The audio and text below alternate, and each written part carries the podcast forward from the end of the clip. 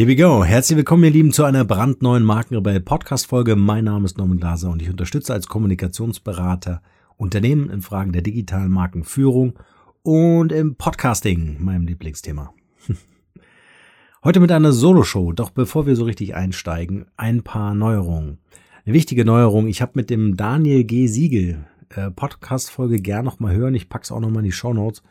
Ähm, einen neuen Service für euch gebaut, denn wir wollen Unternehmen helfen, ihre Marke und die digitale Kommunikation rund um die Marke, also sprich Vermarktung, Geschäftsmodell, alles was dazugehört, zu analysieren, auszuwerten und am Ende eine konkrete Handlungsempfehlung abzugeben. Das heißt, wir schauen uns die Marke an, wir gucken uns den, das Markt, äh, äh, ja, das Markt, das Marktumfeld an.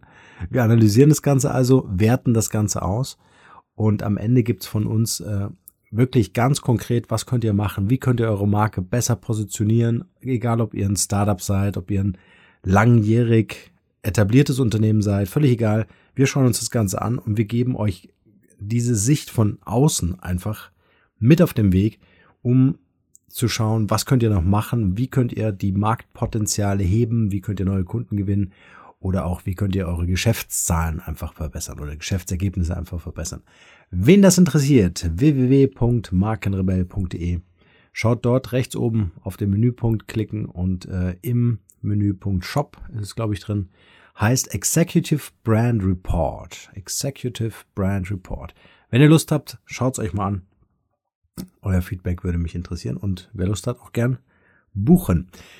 Heute mit einer Solo-Show, denn ich habe mir mal angeschaut, was euch so brennend interessiert und was unfassbar ist. Seit zwei Jahren, das müsst ihr euch mal auf der Zunge zergehen lassen. Vielleicht kennt der eine oder andere das auch. Aber seit zwei Jahren hat ein Artikel, den ich damals geschrieben habe, ähm, das war ein Blogartikel, den haben wir auch einsprechen lassen damals noch. Heute machen wir alles selber. ähm, und zwar hieß der, an diesen elf Eigenschaften erkennst du gute Mitarbeiter. Und äh, darum soll es heute gehen. Ich werde auf diese elf Eigenschaften nochmal eingehen und ich werde sagen, was hat sich in zwei Jahren geändert. Wird also eine super spannende Folge. Der Markenrebell Podcast. Spannende Interviews, wertvolle Strategien und provokante Botschaften für Führungskräfte und Unternehmer.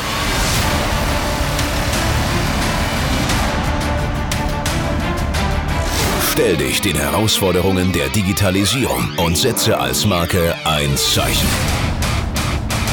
Von und mit Markenrebell Norman Glaser.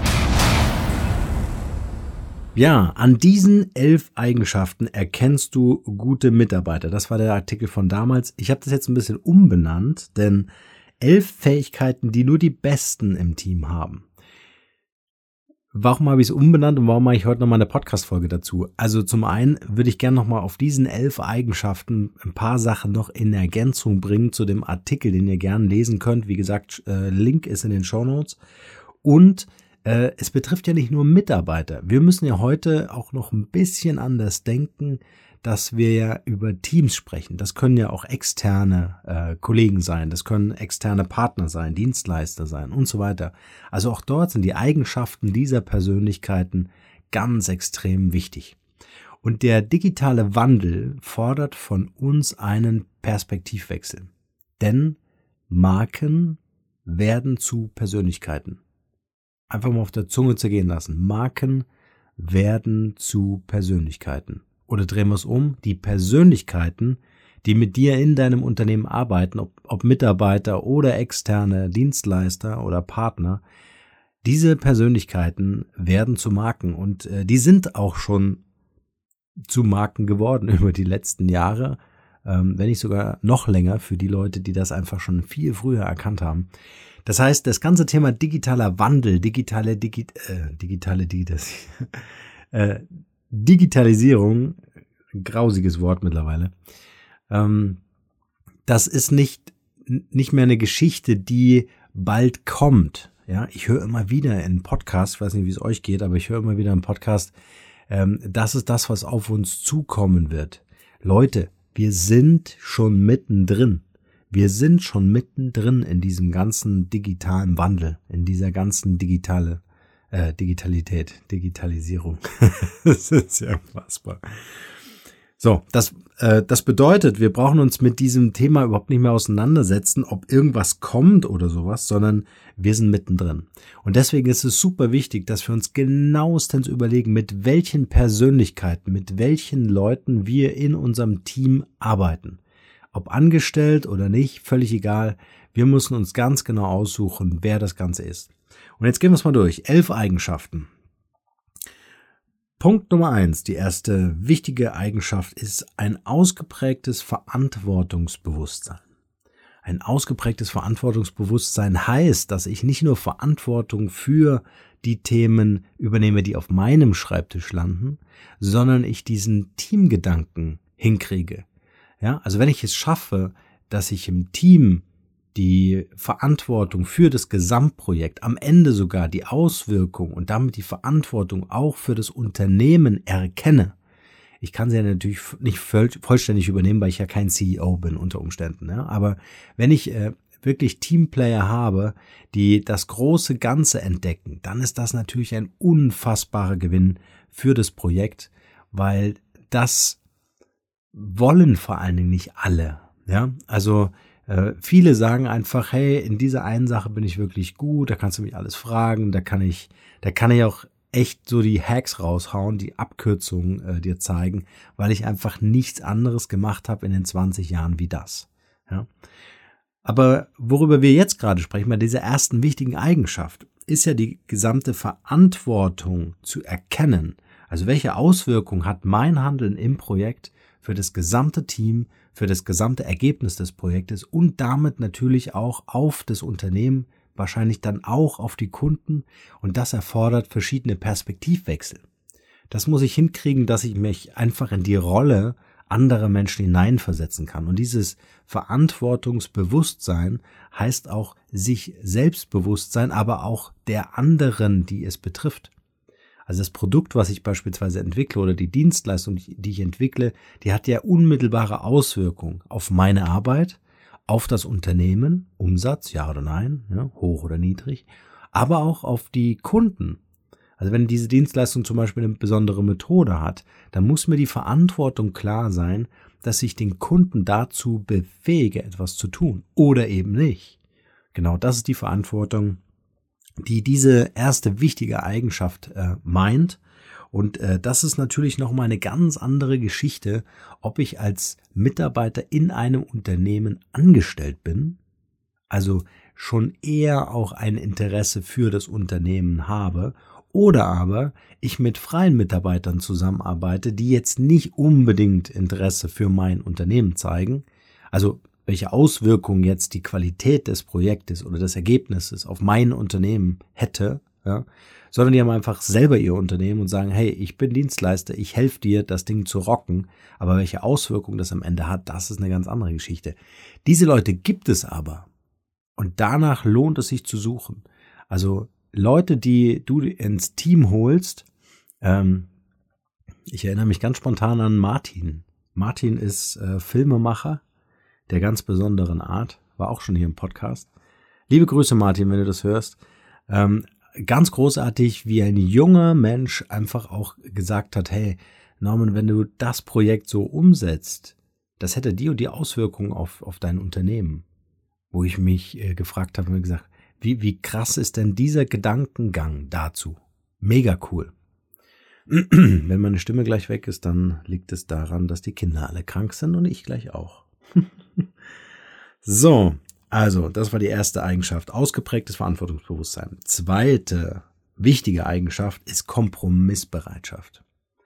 Kompromissbereitschaft heißt im Grunde, also tangiert mehrere Themen, aber im Wesentlichen ist es, dass es, äh, dass die Idee und die Leistung nicht nur von mir kommen muss, sondern dass das äh, vor allen Dingen eine Teamarbeit ist. Wenn man einen sehr ähm, einen sehr dominanten Menschen hat, der einfach nicht erkennen kann, dass äh, die Idee auch geil sein kann, wenn sie nicht von einem selber ist. Ja, das gibt's ja auch. Ja, habe ich oft zum Beispiel äh, auch auf Kundenseite sitzen, dass wenn andere im Unternehmen eine Idee haben, etwas initiieren, Projekt in die Hand nehmen und Vollgas geben, ja, oder von außen eine Idee herangetragen wird oder ein Konzept entwickelt wird, dann ähm, stößt das bei diesen Menschen schnell auf Ablehnung, die einfach, das sagen die natürlich nicht öffentlich, die sagen natürlich nicht, hey, ist nicht meine Idee, also es ist, es ist schlecht, ja, sondern das ist ein einfach, das ist so ein Persönlichkeitsding. Das ist einfach eine, eine, eine, eine persönliche Eigenschaften, die man hat, äh, dass man vielleicht auch den Kollegen nichts zutraut oder sagt, hey, von außen kann keine gute Idee kommen, weil wir von innen das Know-how einfach haben. Ein, ein guter Teamplayer, also wirklich jemanden, der, der, der das Ganze wirklich vorantreiben äh, kann, vor allen Dingen auch in der Führungsposition, also so Teamleader, ja, Projektleiter oder auch Unternehmenslenker oder Unternehmenslenkerinnen, all die brauchen diese Eigenschaft der Kompromissbereitschaft. Zu sagen, das ist die Aufgabe. Macht euch Gedanken, lasst uns wieder treffen und äh, jeder haut mal so raus, was ihm dazu einfällt. Und dann auch den Mut zu haben, eine Idee von jemandem anzuerkennen, mitzunehmen und äh, eine Zeit lang darauf rumzudenken. Das ist ganz wichtig. Aber auch, und äh, das bedeutet es eben auch für seine Ideen und für seine, ja, wie soll ich sagen, ähm, äh, für, für die eigenen Impulse einzustehen. Ja, also das nicht, nicht sofort beiseite zu legen und sofort auf was anderes draufzugehen, sondern einfach zu sagen, hey, irgendwo kommt ja mein Know-how auch her, das ist meine Idee, hey, was sagt ihr dazu? Und auch eine wichtige Eigenschaft, eine Kritik an meiner eigenen Idee von anderen hat ja nichts damit zu tun, dass die Person ähm, mich abwertet. Das ist nochmal ganz wichtig zu verstehen. Also, ich habe eine Idee, erzähle die einem Team, irgendjemand sagt, naja, die Idee hm, könnte, könnte aus meiner Sicht äh, oder würde aus meiner Sicht nicht funktionieren, weil, ja, dann ähm, trifft das oftmals Menschen sehr hart, weil sie glauben, es ist eine Kritik an ihrer Person. Und genau das ist es eben nicht. Sondern es ist erstmal eine Beurteilung, eine Bewertung der Idee, die du auf den Tisch gelegt hast. Ja, aber es ist in dem Moment keine Abwertung deiner Person. Und wenn, wenn man selbst da sehr, wie soll ich sagen, ähm, sehr getriggert werden kann in solchen Momenten, wäre es eine gute Idee, das einfach oft auszuprobieren, oft zu trainieren, dass äh, die eigenen Ideen auch mal kritisch hinterfragt werden. Das ist ein ganz wichtiger Punkt. Weil nur wenn ich dann aufmachen kann, wenn ich die Kritik annehmen kann, wenn ich neu darüber nachdenken kann, oder ich vielleicht ein Argument finde und sage, hey, okay, danke, dass du mir das erzählst, äh, ich hätte hier noch eine Geschichte, die würde ich gerne noch mit einbringen und mich würde dann deine Meinung dazu nochmal interessieren. Der, die dritte wichtige Eigenschaft ist die Ergebnisorientierung. Ganz großartige Geschichte, ganz wichtige Geschichte. Ergebnisorientiert. Ergebnisorientiert heißt auch Verbindlichkeit. Eine Verbindlichkeit, zum Beispiel in Form von Milestones zu definieren und zu sagen, okay, das ganz große Big Picture dieses Projektes sieht so und so aus. Um dahin zu kommen, müssen wir diese sieben Milestones abfahren.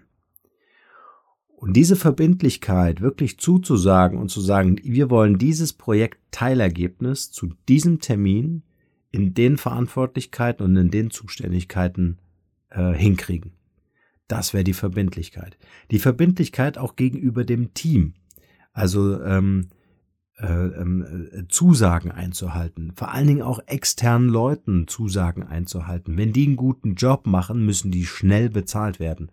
Das ist auch eine Verbind also eine, eine gewisse Verbindlichkeit. Ja, das ist ganz ein ganz wichtiges Tool. Also wenn ihr Dienstleister habt, äh, die wirklich einen geilen Job machen, ja, dann werden die euch so viel Performance geben, wenn ihr sie entsprechend behandelt. Und verbindlich heißt, ähm, ihr sagt Termine zu, die Termine werden gehalten und Termine heißt eben auch, ihr bekommt eine Rechnung und innerhalb der Zahlungsfrist wird schnellstmöglich bezahlt, wenn dieser Partner, dieser Dienstleister einfach einen coolen Job gemacht hat.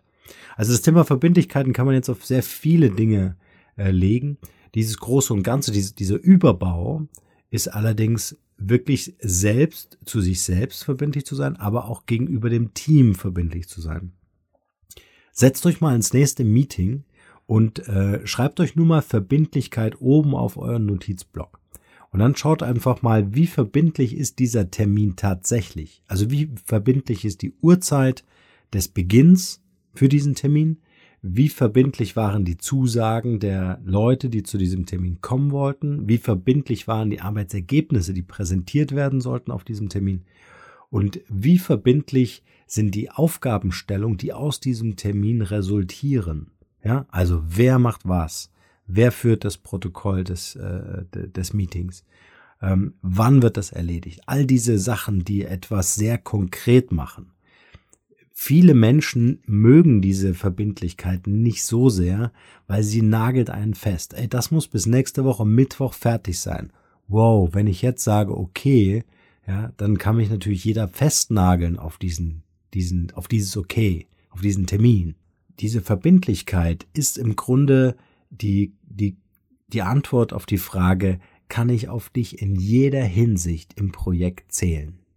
Und ihr kennt das ganz sicher. Habt ihr Menschen schon getroffen in einem, in einem Team? Wenn diese Person euch etwas zugesagt hat, dann konntet ihr euch immer zu 100 Prozent darauf verlassen, dass das auch funktioniert. Die Person würde improvisieren, wenn, wenn nötig, aber dieser Termin, den sie euch genannt hat, der wird auf jeden Fall gehalten. Es wird eine exzellente Lieferung der, der Absprache geben, also das, was letztendlich abgesprochen wurde, geben. Und äh, das sind Leute, mit denen arbeitet ihr super gern zusammen und sucht nach dieser Fähigkeit, wenn ihr ein Team zusammenstellt oder wenn ihr eine Company aufmacht oder in einem Unternehmen neue Mitarbeiter einstellen wollt. Wir haben übrigens noch eine Podcast-Folge machen, wie ich denn diese Leute finde. Auch eine ganz spannende Frage. Oftmals sind sie allerdings auch in den eigenen Reihen zu finden. Das ist vielleicht auch noch ein wichtiger Hinweis. Ähm, viele im Unternehmen erkennen ganz schwer wirklich, wirklich, wirklich, wirklich gute Mitarbeiter. Ja, also die werden eher so, äh, weiß ich nicht, in der Nähe vom Kopierer gehalten. Die, die sind nicht so sichtbar. Manchmal sind die nicht so sichtbar. Es sind nicht immer die Lauten, es sind nicht immer die Präsenten, das sind nicht immer die charismatisch auffallenden Menschen. Nicht immer. Oft, aber nicht immer. Und ähm, die zu identifizieren, äh, das machen wir in einer der nächsten Podcast-Folgen. Jetzt komme ich zur vierten Eigenschaft. Das Thema, ich muss jetzt ja ablesen. Konzentration auf das Wesentliche. Auch eine sehr schöne und wichtige Eigenschaft. Auf das Wesentliche heißt, diese Personen sind in der Lage, Prioritäten zu setzen. Sehr präzise aus einem Schwall an Aufgaben, ja, die drei Aufgaben zu identifizieren, die Komplexität super schnell zu erfassen, in etwas sehr Einfaches zu clustern, also runterzubrechen und diese drei Prioritäten ähm, in den Fokus zu nehmen. Alles andere fällt bei denen hinten runter. Warum? Weil das nicht wichtig ist oder zumindest Prio 2 hat. Aber die kümmern sich um Prio 1 Themen und dies, das Wesentliche ist, dass diese Prio 1 Themen, die drei benannten, umgesetzt werden.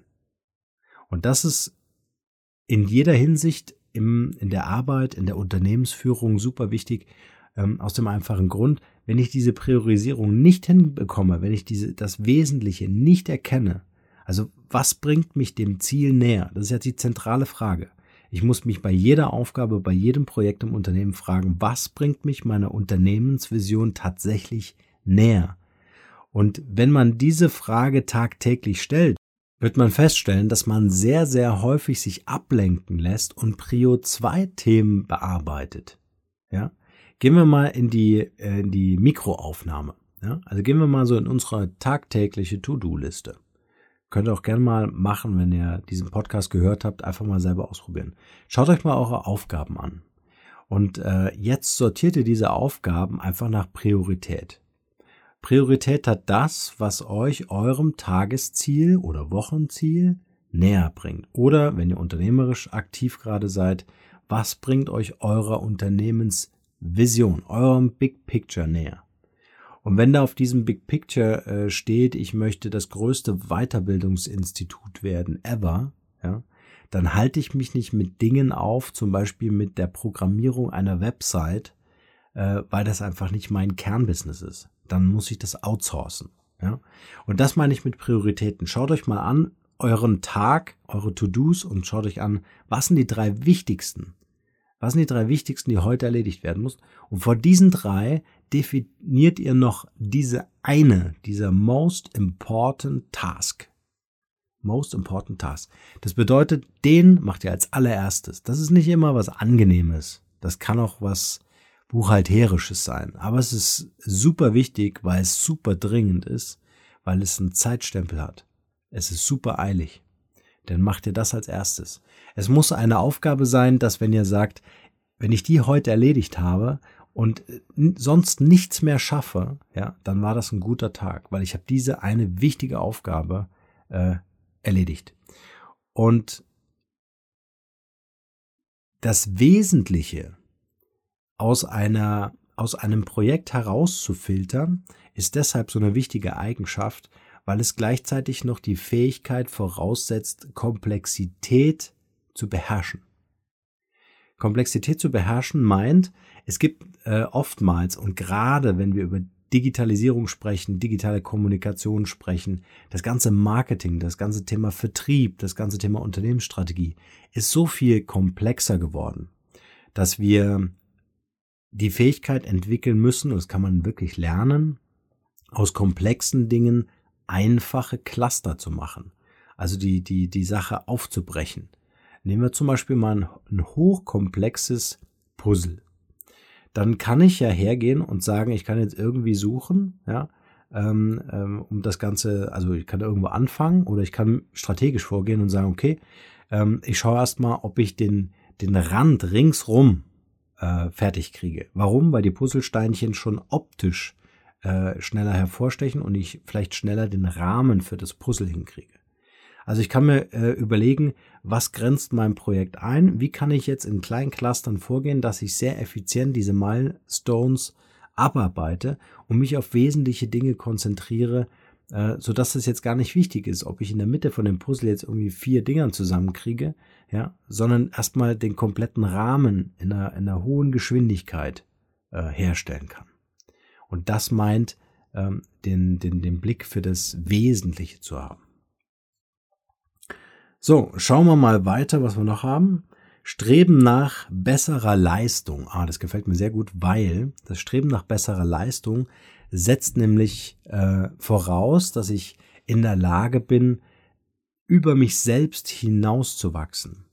Das ähm, heißt wiederum, dass ich mich nicht vergleiche, und das machen wir ja gern, das haben wir ja so gelernt, ja, oftmals im Elternhaus, aber auch in der Schule und im Kindergarten und überall, werden wir verglichen mit anderen Mitschülern, gibt es dann Noten, der eine hat eine 3, der andere hat eine 4 und wird dann überlegt, warum das so ist und so weiter. Also das ist tief in uns drin. Wir wollen uns immer vergleichen, wir wollen uns immer betteln. Und äh, um unsere Leistung zu verbessern, äh, suchen wir uns dann äh, Leute, die dann auch besser sind als wir. Was ich aber gern anregen möchte, ist einfach diese Geschichte, vergleich dich doch mit dir selber. Überleg doch, wo du warst und wo du jetzt bist, wo du hingekommen bist. Wie kannst du dich selber verbessern? Wie kannst du es schaffen? Äh, du hast gestern vor 50 Leuten einen Vortrag gehalten. Wie können daraus 500 werden? Wie kannst du besser werden? Natürlich mit Anregungen und Impulsen von außen, ja, und gerne auch mit einem Speaker, der schon vor 3000 Leuten gesprochen hat, ist ja völlig klar. Aber immer wieder den Fokus darauf zu richten und zu sagen, wo komme ich her? Es gibt so eine schöne Geschichte ähm, bei einem Meeting von äh, Microsoft und Apple. Das, also zwei Meetings. Das eine Meeting ist bei Microsoft und äh, zu 70 Prozent der Zeit wird darüber gesprochen, wie großartig die eigenen Produkte sind gegenüber der Konkurrenz, wie zum Beispiel Apple. Und auf der, Konkur äh, und auf der Konferenz von Apple äh, wird zu 100% darüber gesprochen, wie man sich selbst verbessern konnte. Also was hat man geschafft, um meinetwegen das iPhone noch besser zu machen als den Vorgänger. Und das ist eine ganz interessante Sichtweise, ähm, sich nicht ablenken zu lassen und sich ähm, mit anderen zu vergleichen, sondern eher von anderen zu lernen, Impulse zu holen, Wissen, Know-how, Erfahrung ähm, um einfach selber besser zu sein als den Tag davor. Das wäre eine ganz wichtige Eigenschaft für Mitarbeiter oder auch Leute im Team. Ja, stellen wir uns einfach nur mal ein kurzes Beispiel noch. Äh, stellen wir uns einfach nur mal die Fähigkeit äh, äh, von einem Filmemann, der einfach sagt, hey, ja, das Schneiden gebe ich immer raus. Ich drehe eigentlich immer nur äh, mit der Kamera den Film Aber ich muss besser werden, indem ich mich einfach auch mit dem Schnitt von so einem äh, Film beschäftige. Also wo wird äh, richtig geschnitten, dass es am Ende einen coolen Trailer ergibt oder einen coolen Film ergibt. Und äh, ich möchte einfach besser werden in dem, äh, was, ich, was ich tue. Besser werden heißt nämlich auch, also das Streben nach besserer Leistung heißt nämlich auch persönliches Wachstum, heißt auch die Bereitschaft, lernen zu wollen. Die Erkenntnis, dass wir äh, über lebenslanges Lernen äh, nachdenken. Ich habe letztens eine Bewerbung bekommen, ganz spannend, ähm, mit einem Lebenslauf. Und, äh, und da standen so Sachen drin wie im Marketing gearbeitet und so weiter und so fort. Und ich habe mir überlegt, okay, das liegt jetzt schon 20 Jahre zurück. Wie wertvoll ist das Wissen, was in diesem Lebenslauf drin steht? Es gibt natürlich Erfahrungen, völlig klar, die den Wert äh, ähm, äh, der Persönlichkeit dann auch ausmachen. Aber ein, ein Marketingstudium, was 15, 20 Jahre alt ist, ist heute ähm, nur bedingt brauchbar. Also zumindest für meine Branche. Das kann ja für andere Branchen gern anders aussehen. Aber jetzt für meine Branche wäre das, wo ich einfach sage, puh, nee, da hat sich die Welt schon dreimal wieder gedreht. Nicht um es abzuwerten, um zu, zu erkennen, dass es äh, extrem wichtig ist, sich nicht darauf zu verlassen, was man vor 20 Jahren gelernt hat, sondern dass das einfach ein kontinuierlicher Prozess ist, um zu wachsen. Ganz einfach. So, jetzt sind wir bei der sechsten Eigenschaft. Oh, Konfliktlösungskompetenz. Konfliktlösungskompetenz. Super wichtig. Super wichtig deshalb, eigentlich sind alle diese elf Eigenschaften super wichtig und ich sage es, glaube ich, bei jeder, aber das gehört halt einfach dazu. ähm, Konfliktlösungskompetenz äh, heißt, und da sind wir bei der allerersten Eigenschaft wieder, was ich vorhin schon sagte, nämlich das Thema Perspektivwechsel. Weil wenn ich einen Konflikt lösen möchte, dann muss ich natürlich erstmal verstehen, wo ist der andere gerade? Was ist sein Bedürfnis? Was ist der Schmerz? Und äh, warum ist dieser Konflikt entstanden? Und wenn der, wenn ich direkt involviert bin in einen Konflikt, es gibt ja die Wahrscheinlichkeit, also die Möglichkeit, dass ich selbst involviert bin oder dass ich von draußen vielleicht eher in einer Mediation oder einer Moderation bin. Ähm, das sind dann nochmal zwei verschiedene Perspektiven. Aber wenn der Konflikt mit mir etwas zu tun habe und ich die Fähigkeit habe, aufzumachen, den anderen verstehen zu wollen, nicht nur meine Position zu verteidigen, ja, äh, sondern aufzumachen und zu sagen, okay, hey, wie kann ich dir helfen? Was ist ein Thema, was du gerade hast, vielleicht sogar mit mir hast? Ähm, und wie kann ich dir dann, was, wie kann ich dir was Gutes tun? Wie kann ich dir da, dich da unterstützen? Das, das sind die richtigen Fragen. Die große Gefahr, die ich einfach sehe, wenn man darauf reagiert und dann in die Argumentationsrolle verfällt und sagt, okay, ich werde mich jetzt verteidigen, ich werde jetzt dem erklären, ähm, was, äh, was da schiefgelaufen ist aus meiner Position, dann entsteht halt schnell diese Schuldzuweisungsthematik. Und ähm, ist leider auch ein konditioniertes Programm in uns, in, durch unsere Erziehung oder auch Entwicklung, ja, dass wir jemanden suchen, der Schuld hat, also der nicht wir selbst sind, sondern den wir dafür verantwortlich machen können, anstatt selber die Verantwortung zu nehmen oder zumindest auch eine Teilverantwortung zu übernehmen. Geht ja gar nicht so sehr um dieses Schwarz-Weiß-Denken. Also ein Konflikt wird ja verursacht von zwei Parteien und äh, die Frage ist, bin ich bereit, eine, äh, eine Teilverantwortung mindestens, wenn nicht sogar die ganze Verantwortung dafür zu übernehmen?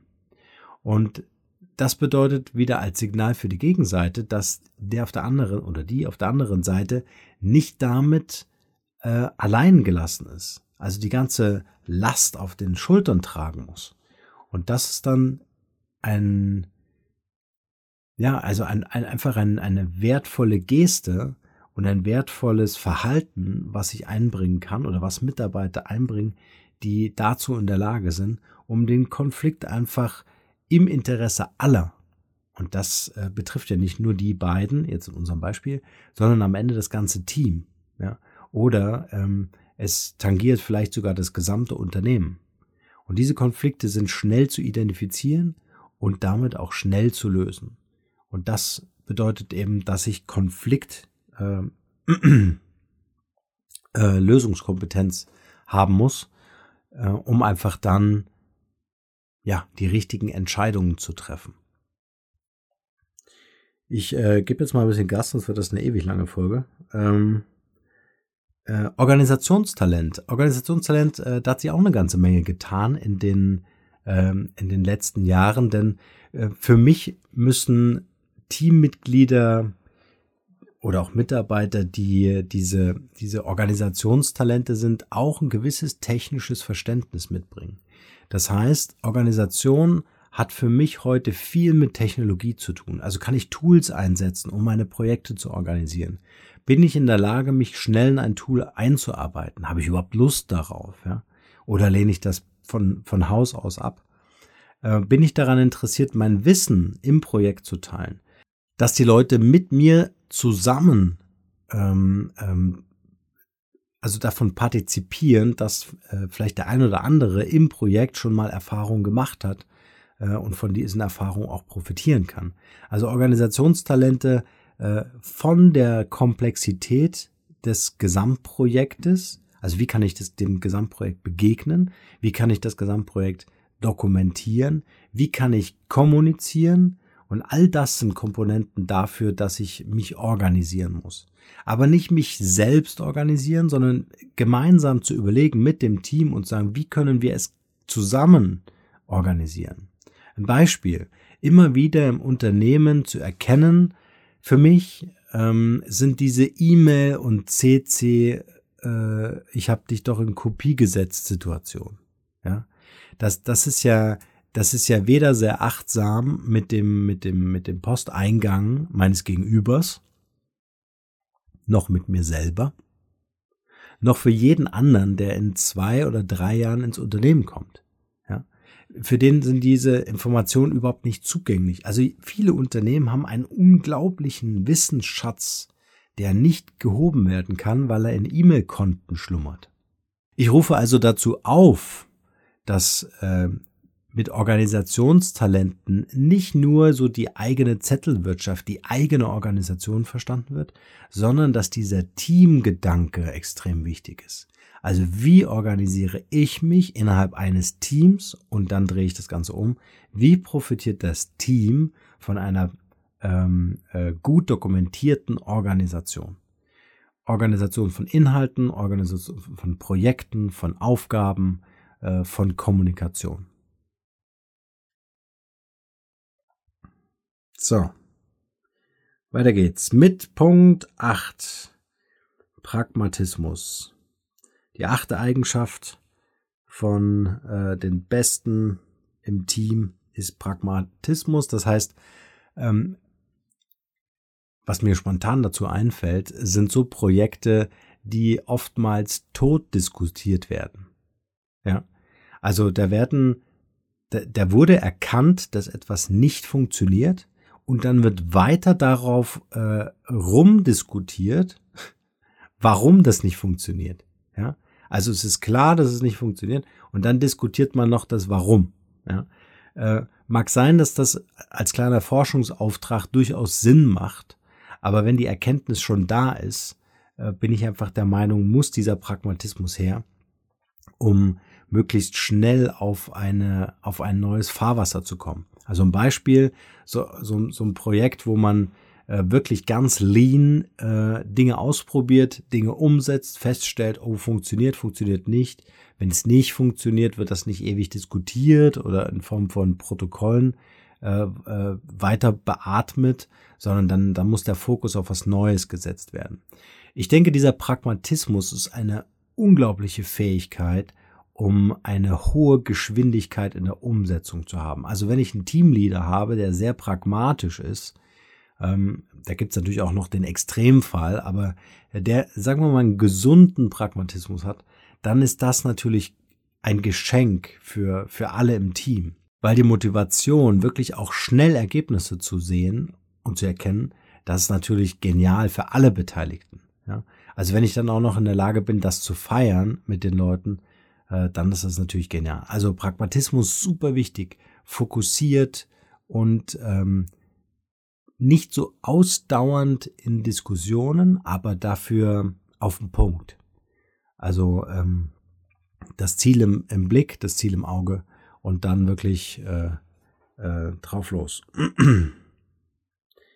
so, Kreativität, Kreativität, super cool. Kreativität deshalb, weil wir mögen ja gern Schablonen, wir mögen ja gern standardisierte Abläufe. Und wenn irgendwas nicht funktioniert, dann tun wir uns sehr schwer, aus dieser Nummer, aus dieser Schiene, aus diesem, aus diesem Gleisbett wieder rauszuspringen. Und Kreativität äh, bedeutet, äh, das sind Menschen, die diese Fähigkeit haben, ähm, zu improvisieren beispielsweise. Also Dinge, die nicht laufen und wir wissen, kein Projekt läuft so, wie man es geplant hat. Ja? Sondern ich muss unter Umständen ähm, improvisieren. Ich brauche unter Umständen einen Plan B. Ähm, will vielleicht was ganz Besonderes inszenieren, dann brauche ich Kreativität. Ja? Ähm, nimm die, die Jahresfeier oder das Sommerfest eines Unternehmens. Das kannst du natürlich machen wie immer oder Pressemitteilungen. Die kannst du natürlich schreiben wie jeder. Aber du kannst auch das Außergewöhnliche suchen. Ja? Und die Leute, die kreativ sind, die machen sich die Arbeit.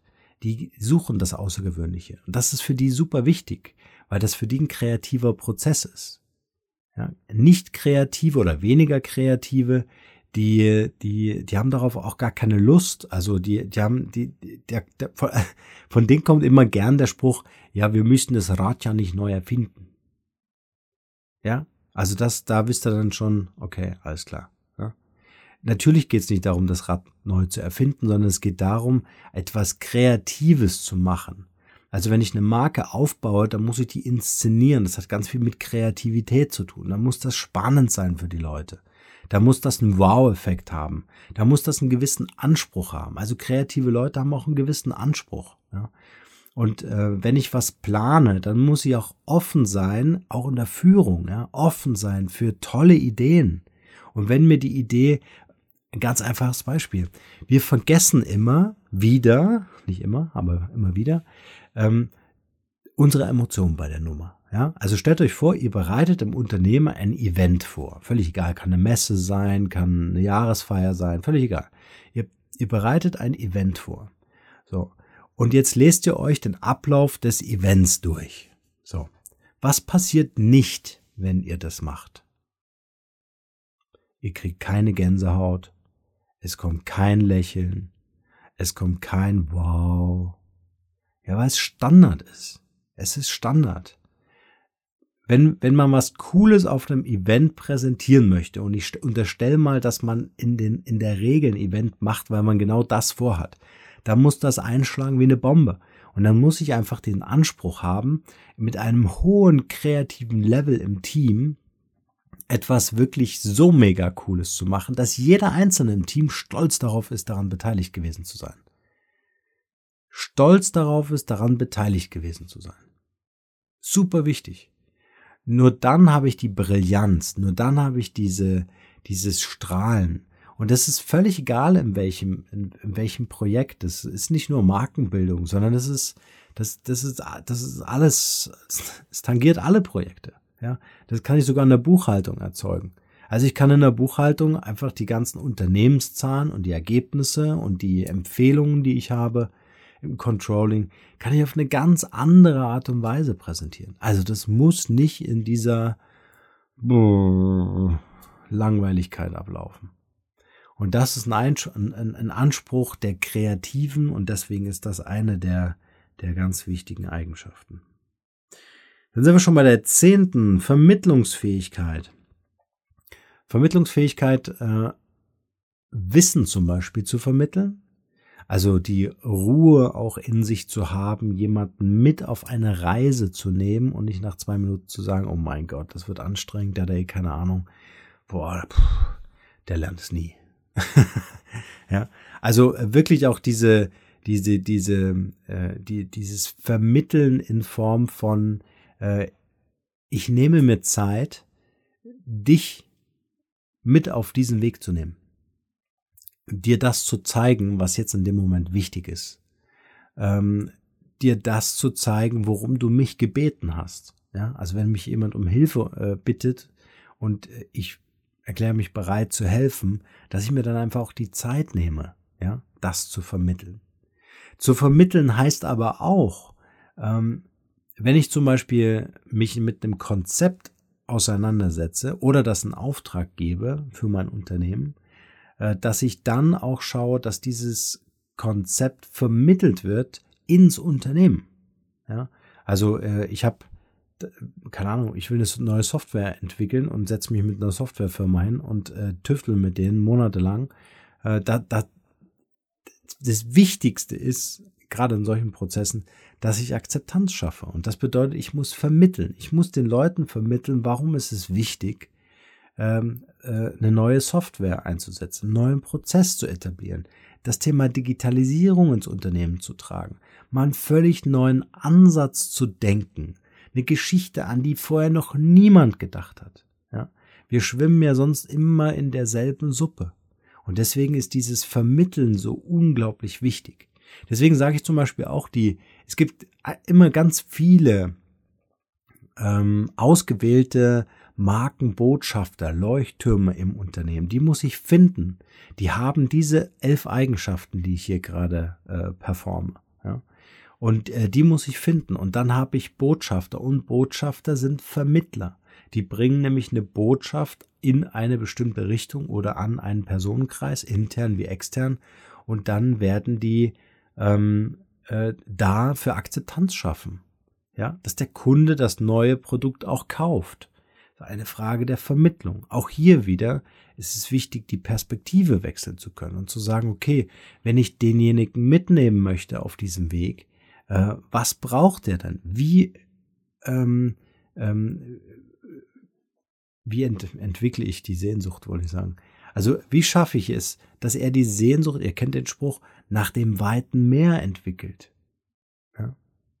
Und nicht die Strapazen der Seereise als erstes im Kopf hat.